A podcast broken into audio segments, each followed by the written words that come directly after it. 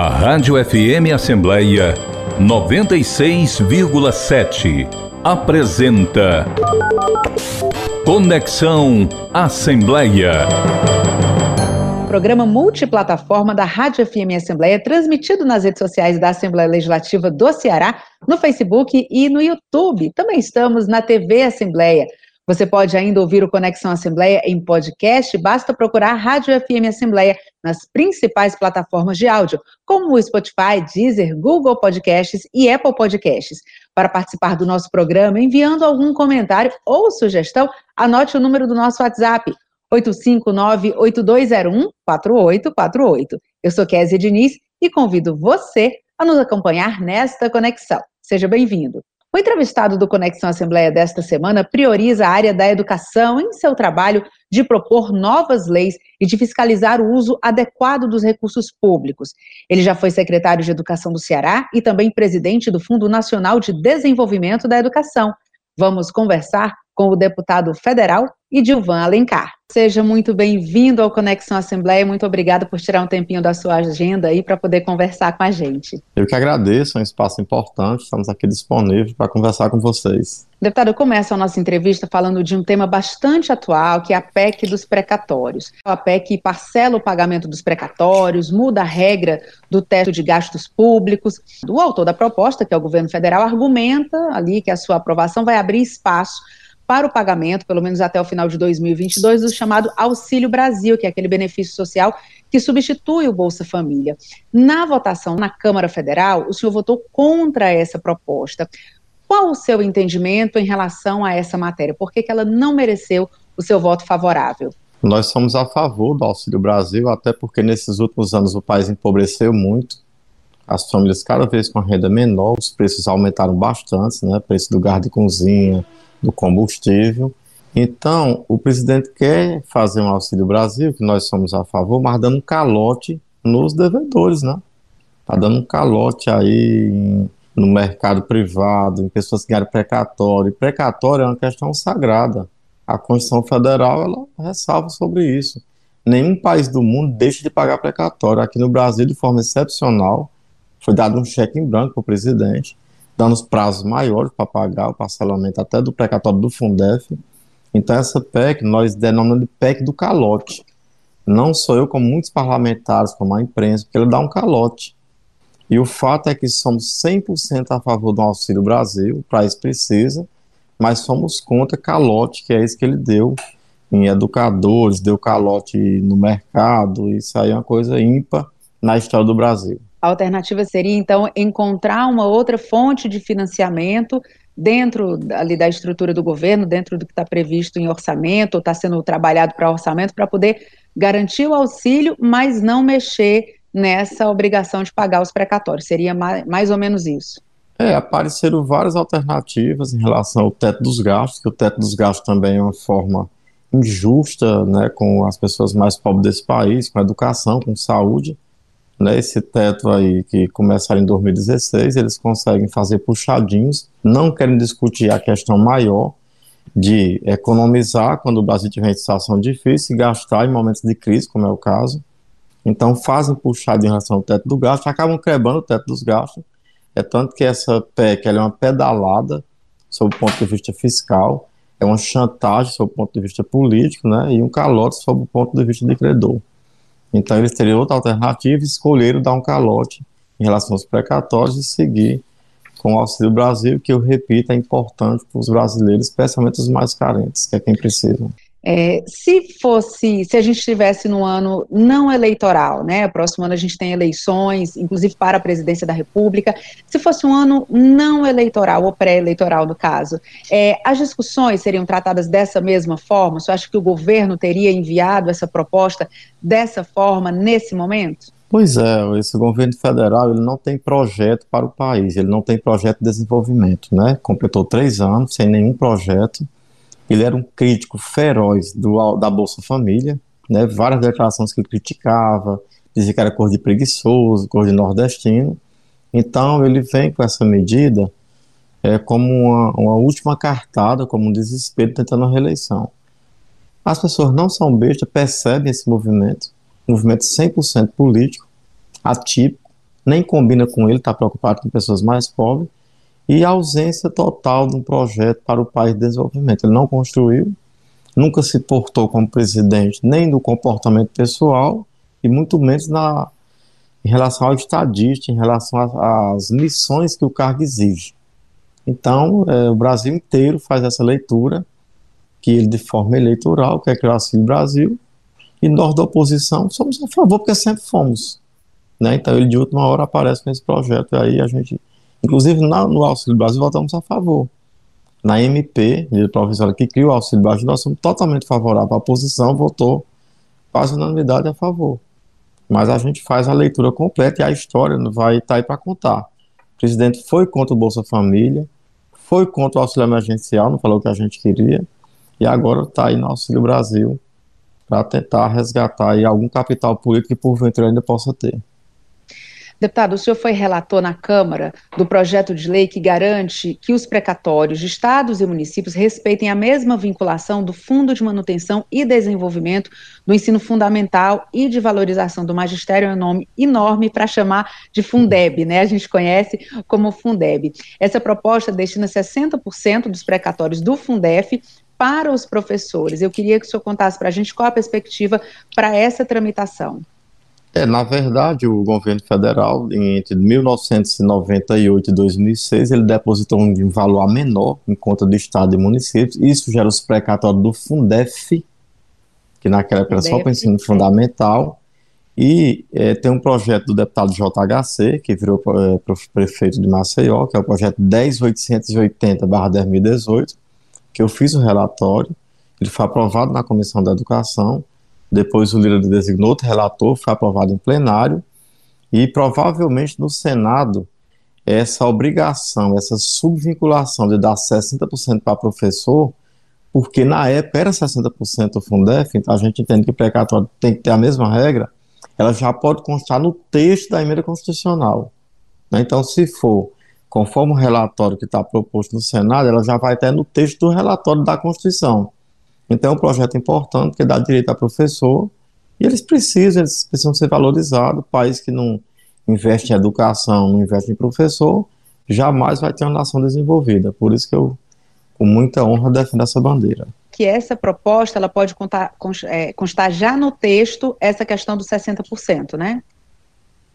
Ela já pode, ela já está no texto atual do relator. Ele colocou no texto, no relatório dele, ou seja, já constitucionalizando não seria mais nenhum projeto de lei, própria emenda constitucional, que 60% fica para professor. Essa é uma questão antiga que se arrasta há mais de uma década, né?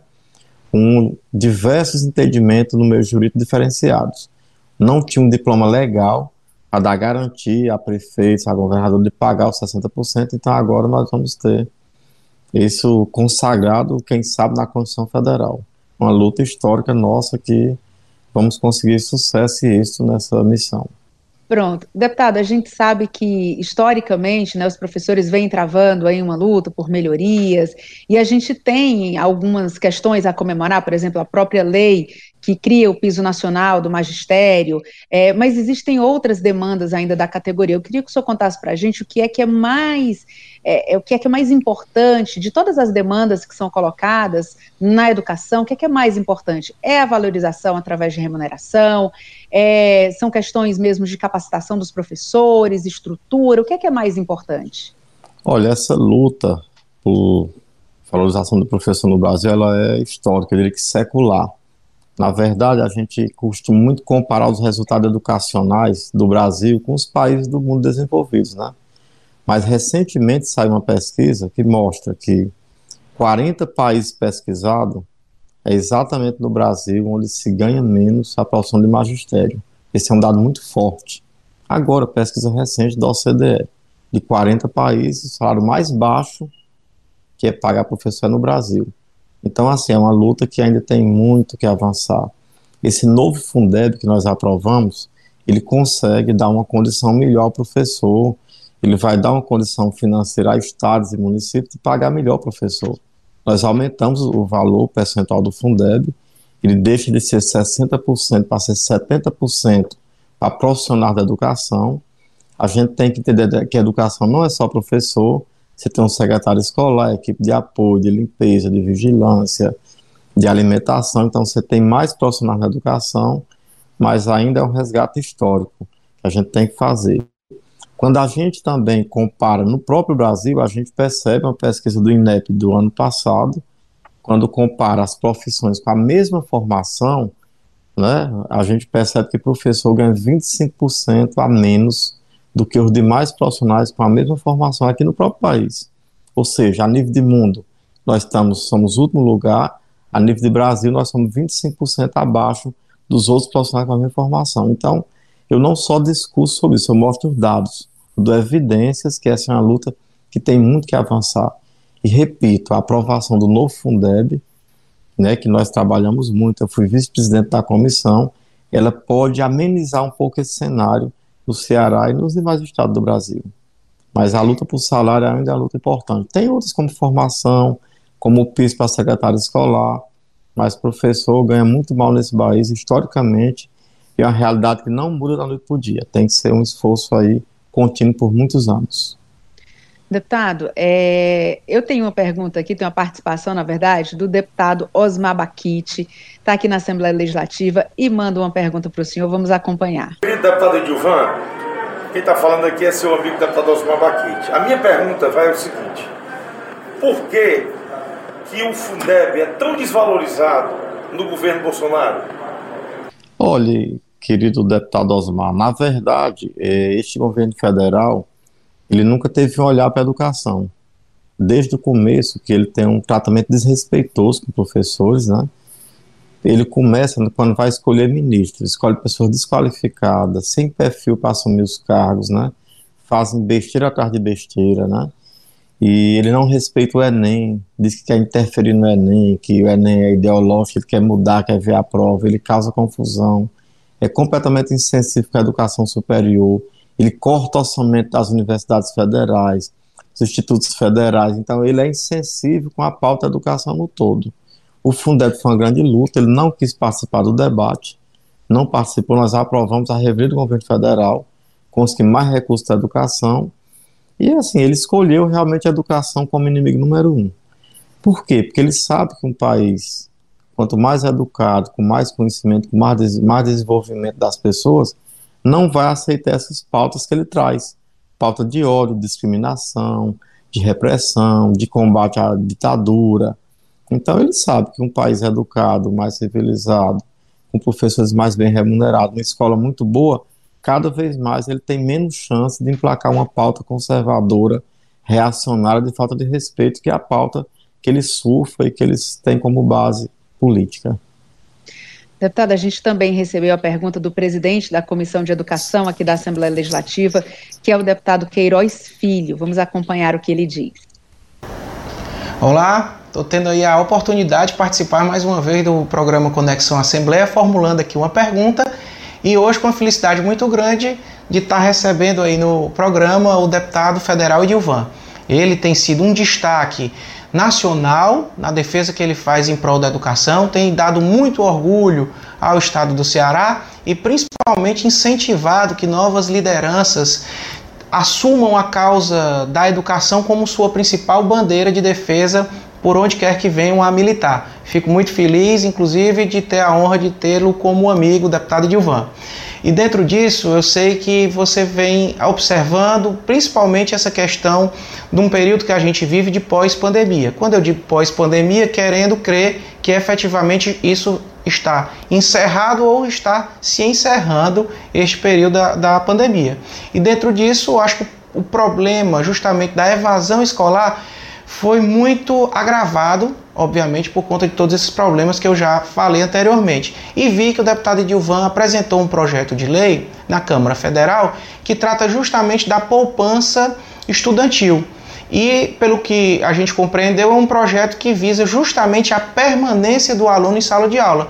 Queria aproveitar a oportunidade, se o deputado Edilvan podia falar mais um pouquinho sobre esse projeto de lei da poupança estudantil para nós todos aqui, aqui no Ceará. Um abraço aí a todos e parabéns pelo seu trabalho, deputado Edilvan. Bom, um abraço, meu querido amigo Queiroz, uma pessoa que luta muito pela educação do estado do Ceará, do município de Fortaleza. Essa questão da evasão escolar sempre me preocupou. Eu fui secretário de Educação do Estado do Ceará, fui oito anos secretário executivo e três anos secretário titular, quase 11 anos, e sempre me preocupei com a evasão escolar.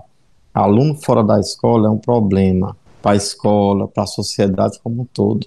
Nessa pandemia, esse fato se agravou. Por quê? Porque as escolas ficaram fechadas e aí quem não tinha computador, quem não tinha conexão, quem não tinha um chip, quem não tinha um celular, não teve direito à educação, porque a educação ficou restrita a quem tinha uma condição social melhor. Então, o que, que aconteceu? Muitos alunos fora da escola. E quem também estava numa educação à distância começou a ficar sem o hábito da frequência, de frequentar a escola. Então, tem dificuldade nesse retorno. E eu sou a favor dessa escola presencial, porque escola não é só espaço de mais conhecimento, é de socialização, de troca de experiência, de afetividade, de reflexão. Nós somos gente, né? Então, querendo esse contato com outras pessoas. Então, com essa pandemia aí sob controle, com a vacinação, com escolas seguras, é, com pessoas vacinadas, a gente fica mais tranquilo em voltar para a escola. Só que esse retorno está cada vez mais difícil. Pensando nisso, apresentei um projeto chamado Poupança Estudantil antes da pandemia. E agora ele é muito mais necessário, que é um projeto que ele dá um recurso para o estudante desde que ele tenha bom desempenho, desde que ele conclua o ano letivo, né? Ele possa ter ali um recurso, que é poupança estudantil, que ele possa sacar quando for concluindo o ano. Isso permite, isso permite que a gente avance num ponto fundamental da educação, que é a permanência. A permanência, a aprovação. Então, esse projeto já foi aprovado na Comissão da Educação, está pronto para ir para plenário. Alguns municípios pensam em adotar esse projeto mesmo antes de ser uma lei federal, então a gente precisa entender que é uma tragédia para qualquer país ter jovens fora das escolas. E no Brasil sempre foi uma questão grave e agora ela é gravíssima. É, algumas pessoas dizem que isso é caro. É caro. É caro você investir 2 bilhões em jovens do Brasil inteiro. E qual é o preço? Qual é o custo social desse jovem aí sem estudar, no mundo das drogas, no crime? Você sabe que nesse país os jovens são os maiores autores e vítimas da criminalidade. Então a gente precisa enxergar essa questão uma amplitude bem maior. Eu acho que isso falta, ainda falta visão. Deputado, e é interessante que o senhor, com uma proposta, o senhor em dois assuntos que são extremamente é, preocupantes e fundamentais: a questão da evasão escolar, mas também a questão do, das crianças, dos adolescentes que tentam fazer alguma renda nesse momento aí de pandemia, né? Muitas famílias perderam a renda e as crianças deixam a escola para poder tentar garantir algum dinheiro que complemente a renda das famílias. Então, de fato, é uma, uma proposta que deve ser muito bem debatida e discutida para que a gente tenha um ganho para a sociedade, né? Pois é, eu diria que essa conexão é bem maior. A gente fala do trabalho infantil, do subemprego, e a gente também sabe, não podemos fechar os olhos dessa realidade, que muitos vão para drogas, vão para o comércio das drogas, o que é muito grave. Então, quando a gente fala que é importante o jovem pra, na, dentro da escola, lugar de jovem é na escola. Não podemos se conformar com um jovem aí, digamos assim, na flor da idade, com toda a sua energia, sai da escola. Ele vai fazer o quê? E aí a gente sabe que os jovens são as maiores vítimas e autores da questão da criminalidade nesse país, especialmente no Ceará.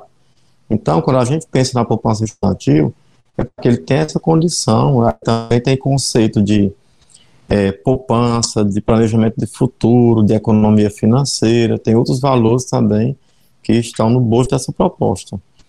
Quando eu falo que essa questão da evasão já era complicada, já era antes da pandemia, agora se agravou, e eu costumo chamar isso de efeitos invisíveis da pandemia na educação, porque infelizmente na saúde nós contamos os óbitos, os infectados, na economia nós sabemos da quantidade de desemprego, empresas que fecharam, e na educação parece que é invisível. Para mim não é invisível, não.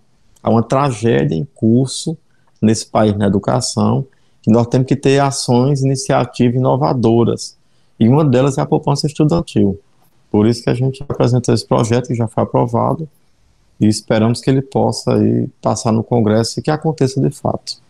Deputado, o senhor também tem defendido que o Sistema Nacional de Educação é, ele poderia ser como um equivalente, né, o Sistema Único de Saúde, o SUS. Como é que seria essa proposta desse Sistema Nacional de Educação, funcionando tal como hoje funciona o SUS? É, eu tenho dito ao Brasil que a educação tem uma série de pautas importantes, como o piso do secretário escolar, reajuste do, do piso do magistério, climatização de escola, mas tem duas pautas que são fundantes, são basilares. Uma delas nós já vencemos, que é o novo Fundeb.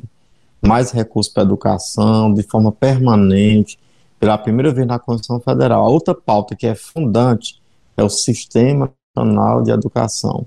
Tão cantado em verso e prosa, mas que não aconteceu até agora. Esse Sistema Nacional de Educação é o SUS da educação. É a forma de encontrar para que o Estado, município União possam cooperar, colaborar. Essa questão de colaborar não pode estar na cabeça do gestor de plantão. Ah, o gestor tal, o presidente tal resolve colaborar, o outro não resolve colaborar. Isso tem que ser uma obrigação. Então, eu sou relator desse, desse projeto, o projeto que cria o Sistema Nacional de Educação no Brasil, que criam comissões tripartite, União, Estado e município, bipartido, Estado e município, para que possam pactuar pautas importantes. Por exemplo, transporte escolar. Tem município desse país que sai dois ônibus no mesmo horário, um com os alunos que vão para a escola do estado, outro do município. Ele sai da zona rural. Por que, que não estão no mesmo ônibus? Porque o prefeito e não se entendeu bem com o estado.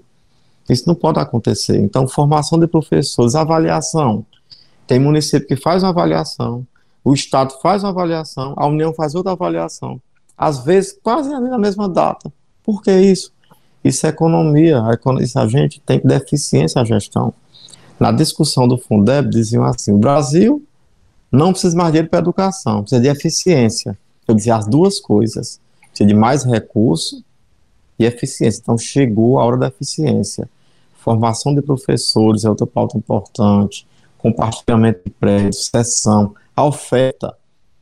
Aqui no Ceará essa questão é bem resolvida, mas aí fora não é. O estado como São Paulo a metade dos estudantes da rede estadual de São Paulo é de ensino fundamental. Não são os municípios que ofertam. Isso acontece no Brasil inteiro. Então, o Sistema Nacional de Educação é a pauta fundante, basilar. Os outros países já venceram essa etapa, eu estou aí com um relatório que poderá ser votado ainda esse mês de dezembro na Comissão de Educação e, quem sabe, até em plenário. E é um projeto muito importante para o país. Deputado, e qual é a sua expectativa em relação à aprovação do projeto que recompõe o orçamento do Ministério da Educação para que a gente tenha o pagamento de bolsas do programa de iniciação à docência e da residência pedagógica?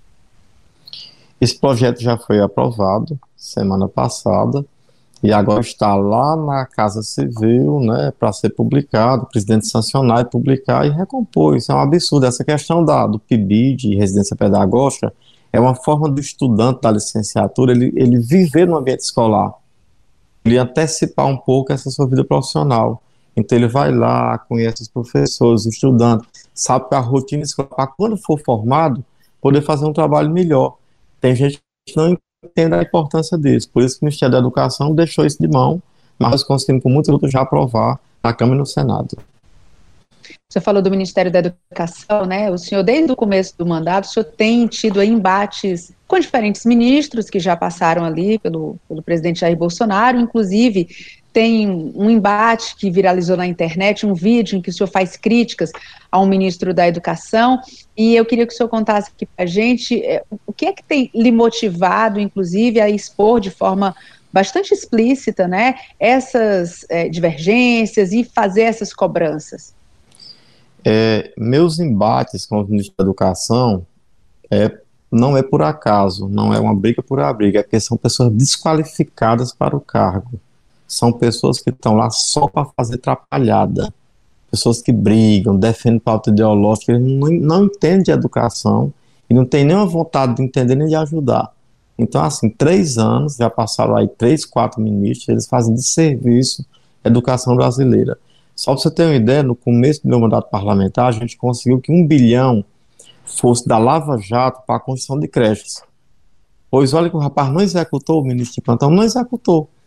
O Brasil tem uma quantidade enorme de creches inacabadas, educação infantil, a gente só tem 30% da demanda, e ele não executou um bilhão de educação infantil de creches. Uma luta nossa, aí custa Lava Jato. Então, só para ter ideia do naipe da qualidade desses ministros. Então, são pessoas desqualificadas, arrogantes, arrogantes, não respeitam professor, não respeitam reitor, não respeitam o estudante, não mantêm diálogo com a comunidade escolar, e aí tem uma sucessão de, de atrapalhadas.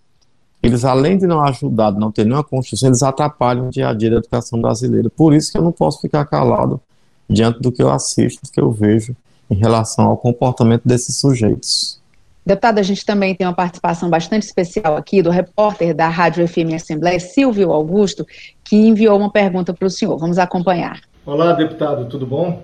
O senhor foi escolhido pelo júri do Prêmio Congresso em Foco como um dos cinco parlamentares mais importantes na defesa da educação. O que esse reconhecimento significa para o senhor? Eu confesso que eu fiquei surpreso com esse prêmio do Congresso em Foco. Esse prêmio, é, eu fui o segundo. Ele é um prêmio que participam dele especialistas, jornalistas, especialmente mais do Sul e do Sudeste. Eu já tinha sido escolhido na votação popular, né, eu já tinha tido destaque, mas assim, esse prêmio de referência, especialmente da imprensa do Sul, especialista, eu nem, nem fui para o prêmio, que eu não, não sabia, mas eu fiquei muito feliz, isso me dá mais a responsabilidade. Desde o meu primeiro dia no Legislativo, eu faço parte da Comissão da Educação, sou muito vigilante com a pauta da educação, a comportamento de ministro, a pauta do Enem, dos estudantes, defesa dos professores, né? Reforma da Previdência, eu estava lá conseguindo reduzir em três anos a aposentadoria.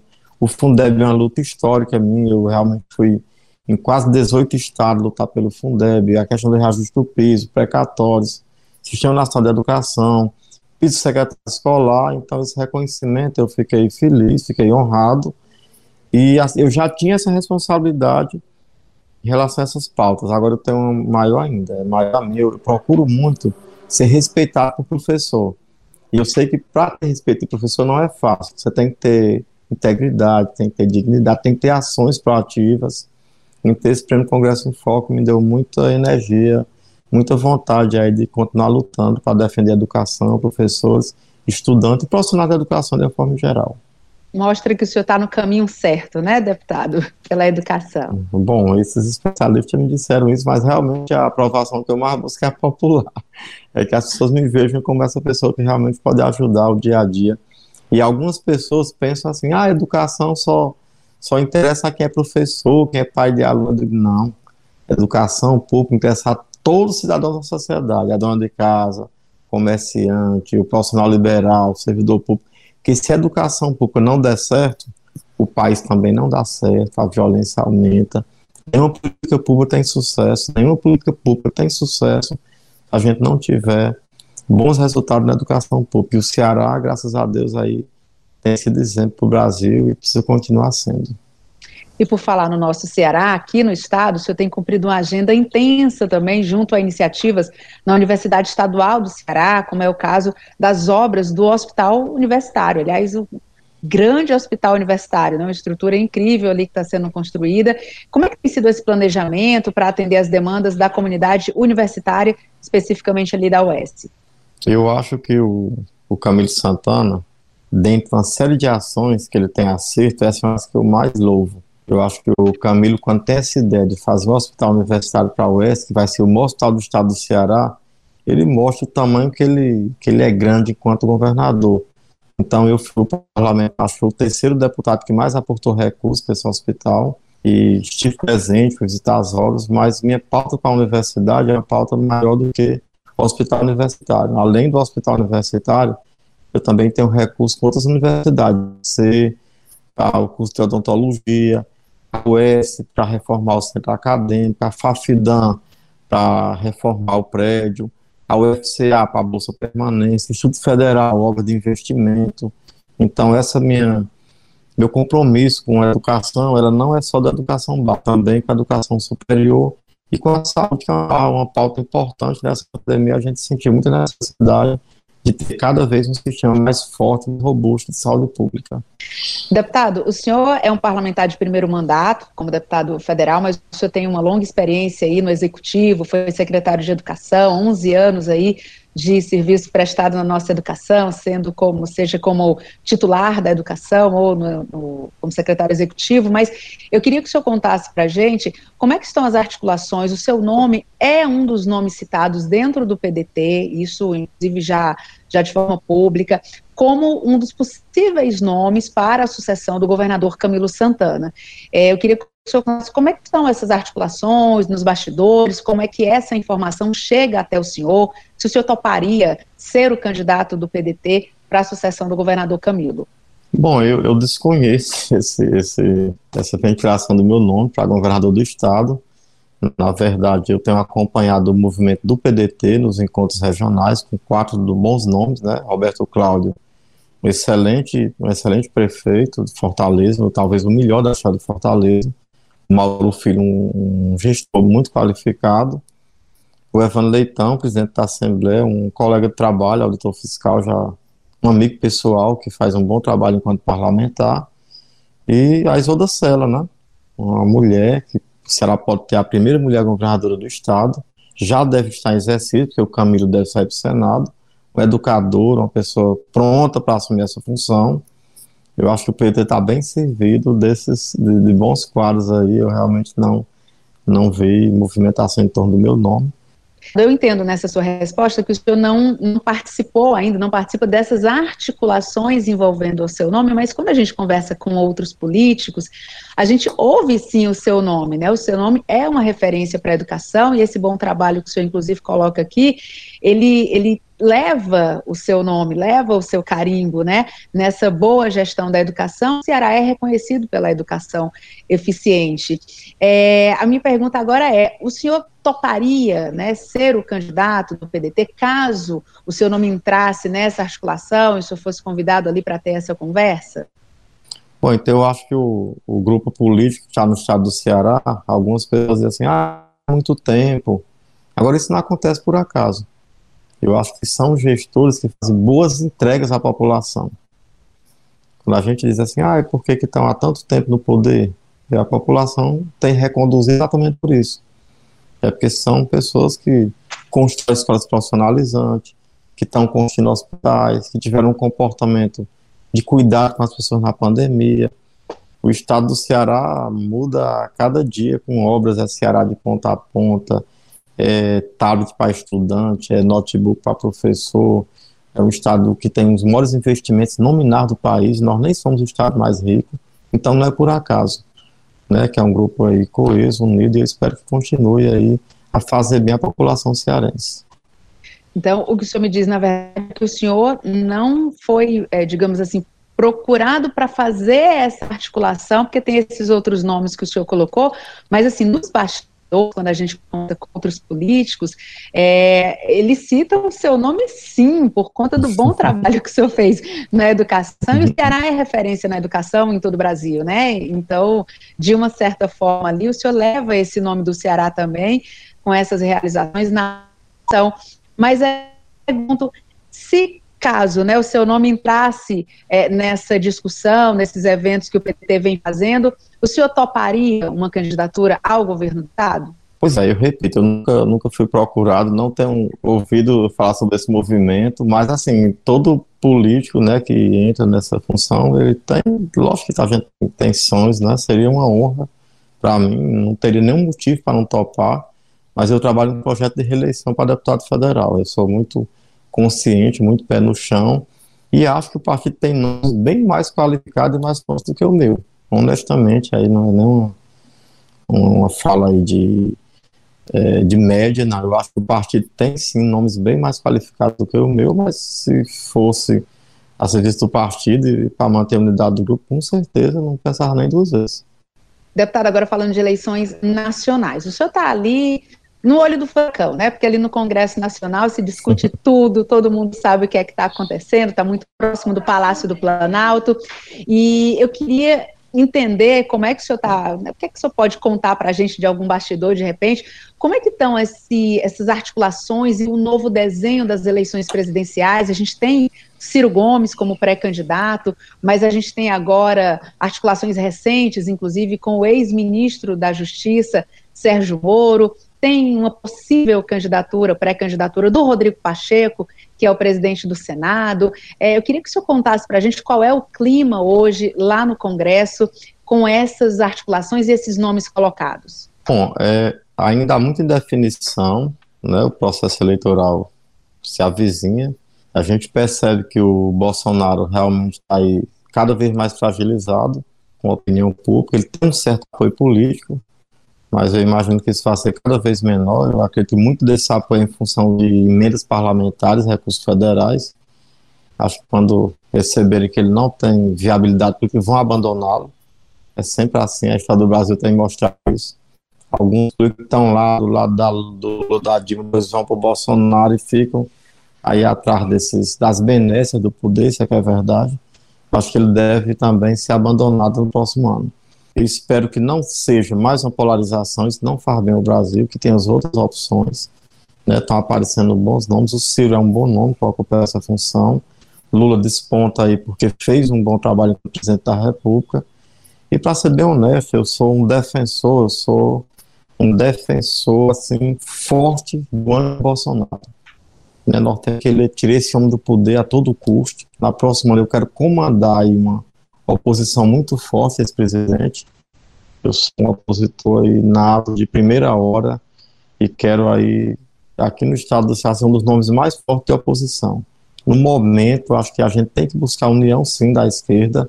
Muita gente fala que isso é impossível, eu não acho. A gente tem que pensar no bem comum desse país. Enfim, nós temos que fazer de tudo para se livrar desse presidente. Presidente conservador, desrespeitoso, que aflorou nesse país preconceito, desrespeito, e especialmente não, não foi presidente da República. Um cidadão que nem sequer se vacinou, nem sequer defende a vacina. É um cidadão que defende a morte. Então, assim, ele fez todo de ruim que podia fazer nesses três anos e ausência total de projeto de Brasil. Ele não tinha nenhum projeto de desenvolvimento desse país. Estava lá e está lá só para criar discórdia, para fazer falas descabidas, destemperadas. Então, acho que todo o meu empenho, nossa defesa, é para que esse homem saia, saia o mais rápido possível. Por mim, tinha saído bem com impeachment. Deputado, eu agradeço muito a sua participação. Nosso tempinho está chegando ao fim. Muito obrigado. Eu sei que a sua agenda é bem apertada, tanto é que a gente né, teve aqui que é, tentar várias vezes para a gente conseguir esse encontro, mas muito obrigada. Valeu a pena esperar, né? Muito obrigada e volte sempre ao nosso Conexão. Bom, eu agradeço a oportunidade. Para mim é muito falar ao povo cearense através de tão respeitado como é a TV Assembleia, a Rádio Assembleia e a imprensa aí tão atacada ultimamente, nesses últimos anos no país, mas a gente tem que reconhecer e valorizar a importância que vocês têm para a democracia. Aqui aberta a novas conversas com vocês e muito obrigado pela oportunidade. A gente que agradece, deputado. Muito obrigada. Você pode acompanhar o Conexão Assembleia tanto no rádio, sintonizando na FM 96,7, como também nas páginas oficiais da Assembleia, no Facebook e no YouTube, sempre às segundas-feiras, às 8 horas da manhã. Também estamos na TV Assembleia, todas as segundas-feiras, às oito e meia da noite. O Conexão Assembleia também está disponível no podcast Rádio FM Assembleia. Basta procurar o nosso canal nas principais plataformas de áudio, como o Spotify, Deezer, Apple Podcasts e Google Podcasts. E para participar do nosso programa enviando algum comentário ou sugestão, anote o número do nosso WhatsApp, 859-8201-4848. Conexão Assembleia. Tem apresentação de Késia Diniz, produção de Laiana Vasconcelos e Tassiana Campos, direção de vídeo Rodrigo Lima, gerente-geral da Rádio FM Assembleia, Rafael Luiz Azevedo, coordenador de programação e áudio, Ronaldo César. A Assembleia Legislativa do Estado do Ceará tem na presidência o deputado Evandro Leitão e na coordenação de comunicação social o jornalista Daniel Sampaio. Obrigada por nos acompanhar no nosso Conexão Assembleia e até o próximo programa.